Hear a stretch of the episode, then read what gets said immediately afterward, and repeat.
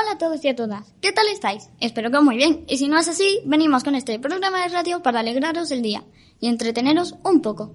Como todas las semanas, os traemos una entrevista súper chula donde divertiréis un montón. No nos enrollamos más y os dejamos con la entrevista. Radio de San Pedro.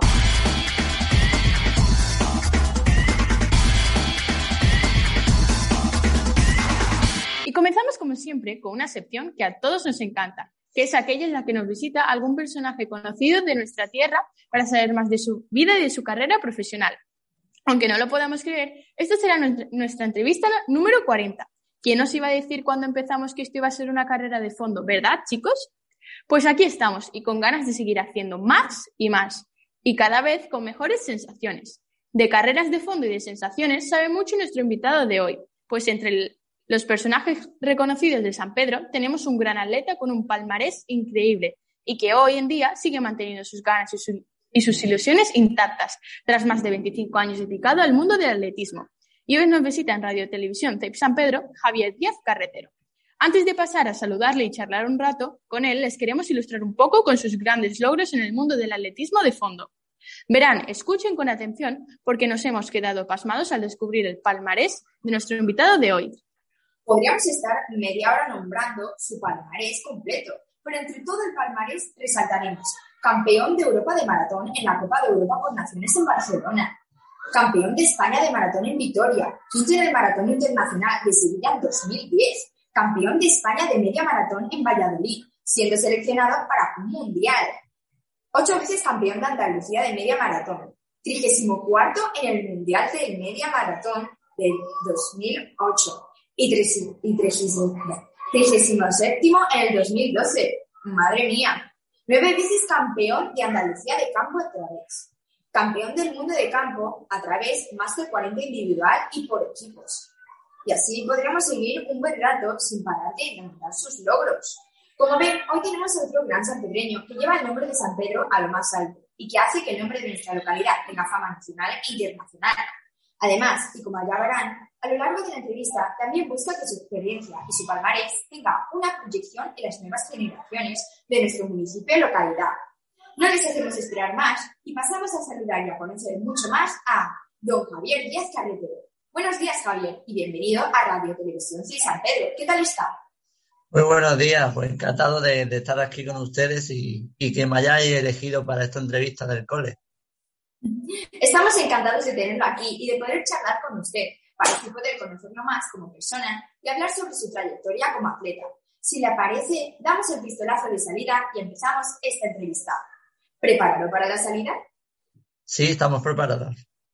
Hay algunas preguntas que intentamos hacer a todos nuestros invitados y tienen que ver con su infancia, por aquello que nosotros somos niños. Así que, ¿cómo era, cómo era Javier Díaz Carretero de niño? Bueno, era un niño inquieto, más bien se puede decir que inquieto, porque no paraba, estaba todo el día jugando en el patio con, los amigos del barrio y nada, siempre intentando pasándomelo bien y, y también intentando llevar lo mejor posible el cole también. Eh, ¿En qué colegio de San Pedro estudió y a qué le gustaba jugar con sus amigos en aquella época? Bueno, pues yo estuve estudiando en el cole Pablo Ruiz Picasso y allí pues conocí también muchos amigos que actualmente también tenemos relación y tanto en el cole como, como en, el día libre pues cogíamos o jugábamos a los juegos que había entonces, ¿no? De la pelota, el escondite, eh, los parques también jugamos al béisbol, incluso pues a las canicas, a los juegos que habían entonces mucho, mucho muchos edificios que no estaban construidos, pues había mucho terreno para jugar de tierra y, había mucho, hacíamos como parques ahí, ¿no? A casi todos los niños les encanta jugar al fútbol, sobre todo, y supongo que en su época de niño aún más. ¿Qué le hizo empezar a correr y que le gustase este deporte? Pues como tú dices, pues nada, empecé a jugar fútbol, a fútbol sala, y casualmente cuando tenía 15 años, pues mis hermanos mayores, porque somos, yo soy el segundo más pequeño, somos cinco hermanos, pues mis hermanos más mayores me dijeron que había una carrera en, en las 24 horas deportivas de San Pedro. Y me hicieron que, que me apuntara porque veían que, que, me gustaba mucho correr, que me se daba bien. Y casualmente, pues me apunté, me fue bien porque quedé tercero, me hizo mucha ilusión. Y de ahí pues ya me apunté al Club de San Pedro, que, que actualmente pues hay muchos eh, atletas y amigos que, que siguen en, como Loli Garre. Sabemos que forma parte de la Escuela de Atletismo de San Pedro.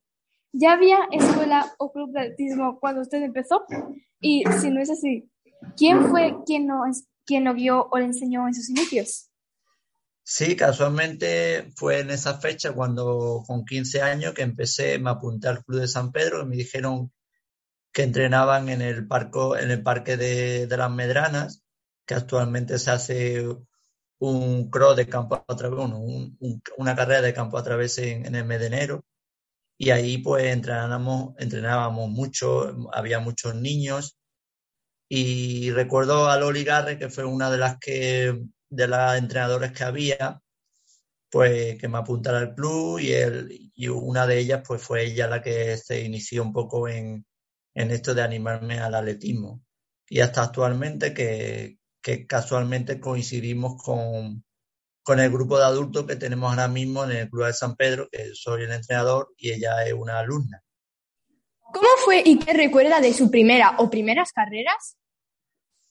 Bueno, esa fue importante porque la de San Pedro de las 24 horas hizo que ganara un trofeo, que me animara. Y recuerdo mi primer campeonato de Andalucía, que, que también me hizo mucha ilusión porque conocí a gente de, de otras comunidades y eso es lo que tiene el atletismo, que además de viajar y de, de hacer un deporte sano, pues conoces a muchos amigos y amigas y compañeros que, que te hacen que, que sigas en esto, ¿no? En esta pregunta, ¿cuál fue ese primer triunfo en el que se dio cuenta que quería dedicarse al atletismo profesionalmente? Bueno, yo desde pequeñito pues empecé a hacer pruebas cortas, pruebas de pista de 800 metros, de 1500, pero muy pronto me di cuenta que mi distancia era un poco el fondo. El fondo es a partir de, de 5 o 10 kilómetros, pero mi debut realmente, mi debut fue la maratón de 2006, que casualmente fue mi primera maratón y fue mi primer título de campeón de España. Y ese me hizo mucha ilusión y me di cuenta que, que podía hacer logros importantes incluso vestir la, la, la, camiseta de la selección, que es lo que aspira un, un atleta o un deportista, que lo conseguí en el 2010.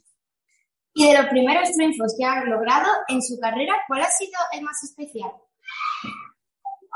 Pues entre ese debut de Campeonato de España, que fue mi primera medalla en el Campeonato de España, fue importante, pero quizás me quedo con, con esa carrera que hice en el Maratón de Sevilla, que fue quinto, fue quinto clasificado, que hizo que hiciera la marca para ese campeonato de Europa, que después, que después fue el, causante de esa medalla de Europa de, de maratón por equipo, ¿no? Entonces, se puede decir que esos son los dos logros junto al Campeonato de España de media maratón más importantes, que han sido los tres que, que he podido ser internacional con, con la selección. ¿Quién ha sido su ídolo o referente dentro del atletismo? Bueno, me gustaban mucho atletas. Cuando yo corría estaban atletas africanos como Javier Selassie, Portergar, y después también se unieron, que no he coincidido muchos con ellos, pero después sí lo he conocido, he tenido la suerte de conocerlo y, y tener una gran amistad como Martín Fía Belantón, son referentes nacionales importantes que han hecho logros importantes como campeonatos campeonato del mundo, campeonatos de Europa. Y nada, y actualmente, pues, como digo, tengo la suerte de conocerlo y de coincidir en muchos eventos con ellos. Además de... Los atletas siempre usan la expresión de tengo buenas sensaciones. ¿Qué quieren decir con eso realmente? Bueno, buenas sensaciones quiere decir que que vas bien, que te encuentras bien corriendo. En una competición es lo que busca un atleta, de que haya entrenado bien y que, y que refleje esos entrenamientos en la competición. Y entonces cuando uno ha hecho o ha competido todo lo que ha entrenado, pues se dice que, tiene buena sensación o que ha tenido buena sensación en esa competición. Además del palmarés que hemos mencionado en su presentación, también sabemos que tiene como mejores marcas personales 5.000 metros, 13 minutos, 59 segundos, 3 centésimas, 10.000 metros, 28 minutos, 51 segundos, 24 centésimas, medio maratón, 1 hora, 4 minutos, maratón 2 horas 13 minutos y 4 segundos, récord provincial y segunda mejor marca andaluza de siempre. ¿Cómo se consigue mantener esa velocidad en distancias tan largas? Bueno, pues eh, tengo la suerte que, como he dicho antes, empecé con los ligarres los inicios, después eh, tuve un entrenador de Barcelona que casualmente vive en San Pedro y que vino a, quedarse, que Francisco García Barrio, conocido como Paco, que hizo que, me inculcara un poco los entrenamientos más competitivos a nivel andaluz y a nivel nacional, que conseguí ya logros importantes con él. Y ya en el 2004, pues conocí a Agustín Molina, que también ha sido un atleta importante a nivel nacional, que vive en Fuengirola y es mi actual entrenador, que, diseñamos, bueno, que me prepara para, trabajar los ritmos y, los entrenamientos específicos para, llegar a las mejores condiciones. En este caso, pues, eh, llegar a esos ritmos, pues, trabaja mucho diariamente y cuidarse e intentar pues eso, asimilar los entrenamientos para hacer lo mejor posible. Vale. Estamos seguros de que muchas personas de las que escuchen esta entrevista son aficionados al atletismo y les encantará saber cómo es el entrenamiento de Javier Díaz Carretero. Bueno, pues normalmente lo fraccionamos en un entrenamiento diario que consiste pues en este caso son eh, preparaciones para una distancia más larga. En el caso actual estoy preparando una maratón. Normalmente hago 10, 12 kilómetros diarios y, algún, y un par de días a la semana hacemos eh, el entrenamiento de series, que son ritmos más intensos, trabajando en ritmo de competición, ¿no? Y basando la semana en, una carga de kilómetros aproximadamente de 80 a 100 kilómetros semanal. Como hemos dicho antes, forma parte de la Escuela de Atletismo de San Pedro. ¿Qué le aconseja a los chicos y chicas que llegan a la Escuela de Atletismo y empiezan a practicar este deporte? Bueno, mi consejo es como, como me lo tomé yo, que me lo tomé como un hobby, que me gustaba conocer amigos, amigas y divertirse, sobre todo divertirse haciendo deporte, atletismo que es sano.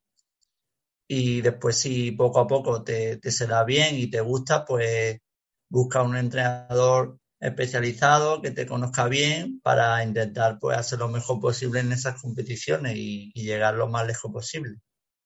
¿Y qué le diría a alguien adulto que no ha practicado antes este deporte y que está empezando ahora? Bueno, al adulto, pues que se lo tome con calma, que, empiece con distancias más cortas, de 5 o 10 kilómetros, que no quiera hacer ya de pronto una maratón y que sobre todo porque pues, que sea guiado por un especialista, entrenador, amigo o profe que, que le pueda aconsejar lo que tiene que hacer en todo momento, de, de ir despacio al principio, conocerse bien y poco a poco asimilar ese entrenamiento diario. Por último, nos gustaría conocer qué prueba o pruebas está preparando ahora.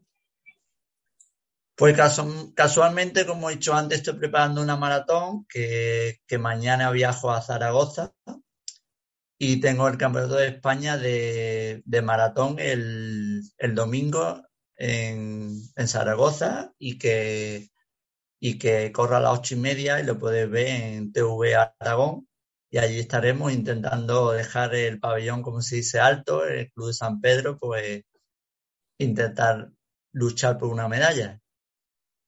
Javier Díaz Carretero, este recorrido por su vida y su carrera ha sido mucho más corto de lo que nos hubiera gustado, pero nos ha encantado recorrer a su lado y haber conocido cosas que hasta ahora no sabíamos de usted. Le agradecemos nuevamente su generosidad al participar en nuestro programa y le deseamos mucha suerte en sus próximas competiciones y carreras. Pues muchas gracias y ha sido un placer ratito con ustedes y ojalá pues nos podamos ver en alguna ocasión y, y que practiquéis también atletismo como otros deportes, que siempre es importante hacer deporte. Un saludo. Adiós. Muchas gracias. Adiós. Adiós. Adiós.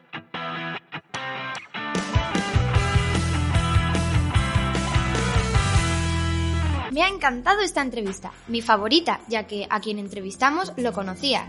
Pero para conocido, el invento que os tengo preparado. Sí, chicas y chicos, os traigo la máquina de coser. La máquina de coser es bastante útil. Se puede hacer ropa, bufandas, mantas donde acurrucarte y mucho más. Si no, pregúntale a tu abuela, que seguro que ella sabe más. Pero yo también tengo información que contar sobre ella. ¡Allá va! Se inventó en 1851, creada por un excéntrico estadounidense llamado Isaac Merritt Singer. Las primeras máquinas de coser fueron diseñadas para aplicaciones industriales. En 1755, el inventor estadounidense Charles Westland diseñó y patentó una aguja de doble punta para eliminar la necesidad de girar la aguja un poco con cada puntada. Yo, sinceramente, pienso que este invento es bastante útil. Pero para regalitos que me hace mi yaya en invierno es fantástico. Y por último, lo más interesante. ¿Cuáles son las características de la costura? La costura es un método cuyo fin es unir dos o más telas materiales flexibles, flexibles perforándolas y luego estrelazándolas, con ayuda de un hilo y aguja. Es utilizada para la creación de prendas de vestir, así como cortinas, tapicería, ropa de cama, mm, mantelería, entre otros.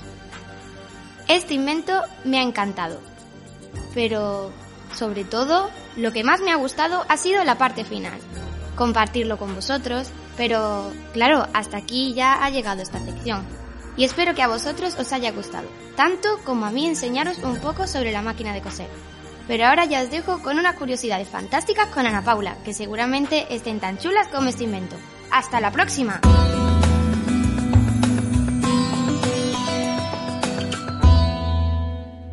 Marina, me ha encantado este invento. Y la verdad es que yo no sabía nada de la máquina de coser. Ha estado muy interesante saber esto, pero también están muy interesantes las curiosidades que os voy a decir ahora. La primera es, ¿por qué son verdes las hojas de los árboles?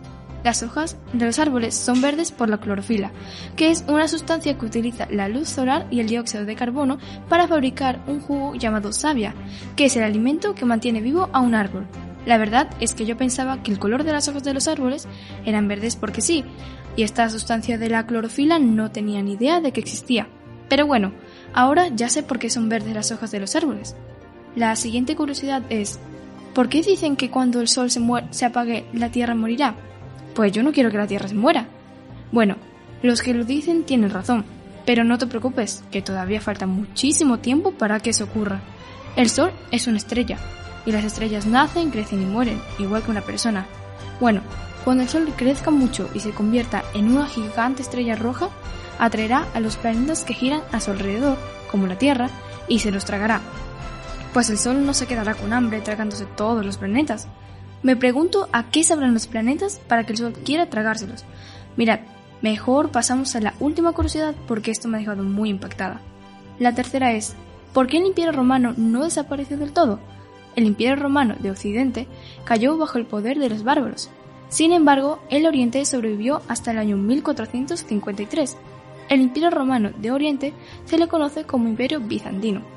Yo siempre he pensado que el Imperio Romano cayó en el 476 después de Cristo, porque eso es lo que me han enseñado en mi colegio, pero al parecer fue en el año 1453. Yo no tenía ni idea de eso, y no sé si vosotros estaréis igual que yo, pero si es así, pues ya lo sabéis. Como dije, esta ya era la última curiosidad. Espero que os haya gustado estas tres curiosidades que os he dicho, y si es así, segurísimo que os gustarán las pelis que os dirá Laura. Y obviamente en la sección de cine.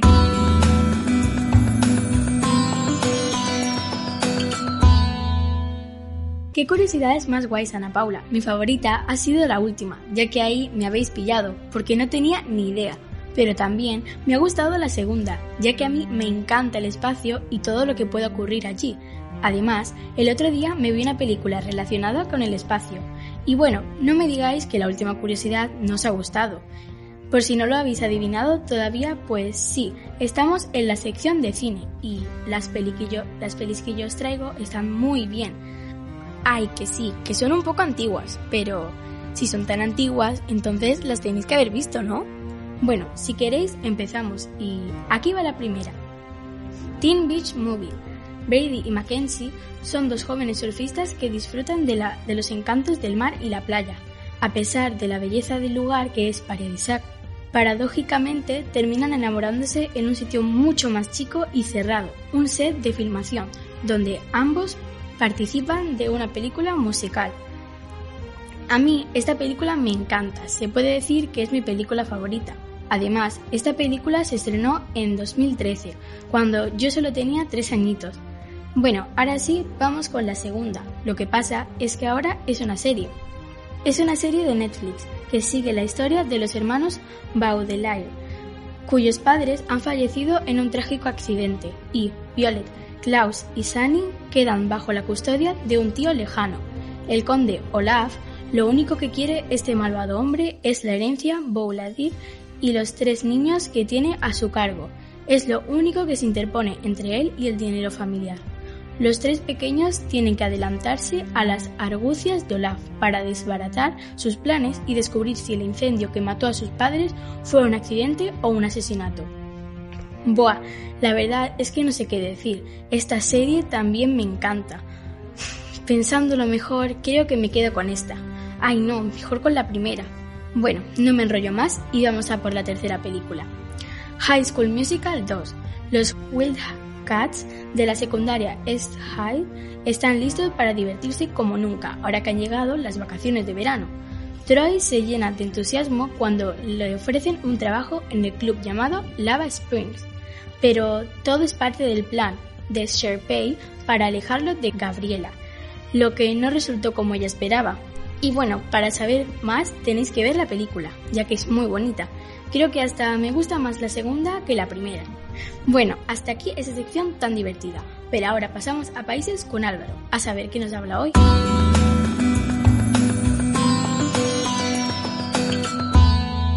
¡Wow, Laura! Me han encantado esas películas. High School Musical me la he visto como mil veces y me sigue encantando. Bueno, ahora pasamos a países. Sierra Leona está ubicada en África Occidental y está posicionada entre los países más pequeños del mundo. Su capital la encontramos en Freetown, aunque muchos ya lo imagináis, su idioma oficial es el inglés. Su bandera es muy simple, ya que está compuesta de tres franjas horizontales, una verde, la del miedo blanca y la última azul. Hablamos de arriba a abajo claro. Su posición, unos 8 millones de habitantes aproximadamente. Sus ciudades más conocidas son la ya antes mencionada Freetown, Bo y Kenema. Los monumentos más conocidos son el árbol de algodón, con más de cinco siglos de existencia. La gente primero aterrizó en la costa y caminó hacia un árbol gigante justo encima de la bahía y celebró un servicio de acción de gracias. Allí reuniéndose alrededor del árbol en un grupo grande y orando, cantando himnos para agradecer a Dios por su liberación a una tierra libre. Se desconoce su edad exacta, pero se sabe que existió en 1787. Un alimento muy común en Sierra Leona es el arroz, que generalmente se sirve como guarnición para las comidas y se considera tan omnipresente que muchos sierraleoneses consideran que una comida no está completa sin él. Otro alimento básico popular es la yuca, ya que se machaca para hacer fufu. Hay personas que son famosas y además vienen de aquí, Sierra Leona, como por ejemplo Trevor Cachaloban, un futbolista nacido el 5 de julio de 1999 y que ahora mismo tiene 22 años, o Nabih Berri, un político libanés nacido el 28 de enero de 1938 y que ahora mismo tiene 84 años. Una de las curiosidades de Sierra Leona son que es el 117 país más grande del mundo. Algo malo de este país es que su esperanza de vida es de 47 años, según la OMS. Su, su clima tropical es caluroso, todo el año, con una estación invernal seca y una estación de lluvias debida al mozón africano. Lo malo es que hasta aquí llega esta sección, pero pasamos a cocina con Penélope y su fantástica receta.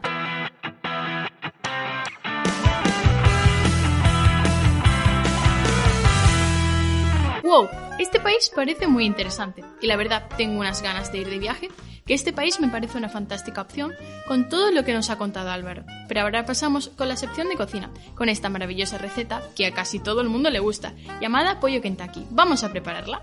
En esta receta es importante que los trozos de pollo que vamos a freír no sean muy grandes. Los ingredientes son un pollo troceado pequeño para freír, un huevo, 100 ml de leche o agua, un poco de jugo de limón, 400 gramos de harina tamizada, una cucharadita de pimentón dulce, una cucharadita de curry en polvo, medio diente de ajo triturado en polvo, hierbas aromáticas, por ejemplo, tomillo o orégano al gusto, y por último sal. Vamos a empezar a prepararlo. En primer lugar, lavamos el pollo y eliminamos las pieles en donde podamos. Lo escurrimos bien y salpimentamos. En un bol hondo ponemos la harina con todos los demás ingredientes secos. Mezclamos bien hasta que la harina tenga un color conforme anaranjado. Separamos la harina en dos mitades y reservamos una mitad en un recipiente tapado. La otra mitad la mezclamos con un huevo batido, el zumo de limón y la leche o el agua. La consistencia debe ser la de una bechamel. Sumergimos el pollo con la pasta y mezclamos muy bien. Dejamos reposar el, el pollo un par de horas. Vamos preparando los trozos del pollo. Lo pasamos por harina aromatizada que habíamos reservado. Freímos en aceite muy caliente. Una vez frito, escurrimos sobre el papel de cocina y ya estaría listo. Nuestro pollo Kentucky, la cobertura del pollo debe quedar muy crujiente y aromática. Y hemos acabado con esta sección. Y con esto ya hemos hecho un pollo Kentucky. Espero que os haya gustado mucho esta receta. Y ahora os dejo con Maisha y Ainora, que nos van a contar unas historias chulísimas.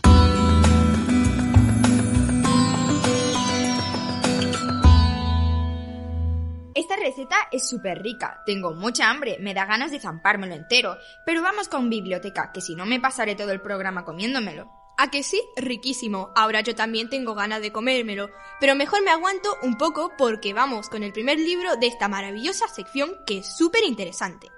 Un cuento perfecto. Nos cuenta la historia de Margot, que desde siempre ha tenido mucha felicidad y lujo en la vida debido a su familia que cuenta con una gran cadena de hoteles. A pesar de que esto pueda parecer perfecto y de ensueño, ella desde hace un tiempo cree que no es feliz y no sabe por qué. Tiene dinero, un buen trabajo, un casi marido impresionante, unas hermanas que la quieren, pero tiene esa sensación extraña en el pecho de asfixia. Será cuando conozca a David, un chico que vive con lo opuesto, que descubra lo que realmente es ser libre y experimentar locuras. ¿Será él realmente su final de cuento perfecto o su antigua vida es la que realmente le conviene? ¡Wow! Esto es bastante interesante. Sigamos con el siguiente. El sabor de las palabras. Hugo ha cumplido nueve años y tiene un secreto que comparte con su profesora Susana. Cuando comenzó el curso, la profesora preguntó si alguien sabía para qué servía la poesía y todos se quedaron callados y sorprendidos. Susana dijo que los poetas son magos que juntan las palabras para que los sentimientos invisibles se puedan tocar con los dedos del alma. Y durante todo el curso puede emocionar a sus alumnos y alumnas con distintos poemas, sobre todo a Hugo. Vaya, seguro que vais a querer leerlo. A mí me encanta. ¿Qué os parece a vosotros? A mí el título ya me engancha y tengo unas ganas de leérmelo tremendas. El siguiente libro del que os voy a hablar es muy muy muy interesante. A ver si lo habéis leído. Esquirla del amanecer. Tras el descubrimiento de un barco fantasma cuya tripulación al parecer murió intentando llegar a la isla Aquina, rodeada por tormentas. Navi Colin deberá enviar una expedición para asegurarse de que la isla no haya caído en manos enemigas. Los caballeros radiantes que vuelan demasiado cerca a Aquina se encuentran de pronto con su luz tormentosa drenada, por lo que la travesía debe realizarse por mar. Este libro está lleno de color, drama y mucha fantasía. Me han encantado todos los libros, son muy interesantes. Lamentablemente, esta sección ha llegado a su fin. Pero no para siempre. Nos referimos a la sección del programa. Esperamos que hayáis disfrutado esta sección. Hasta la próxima.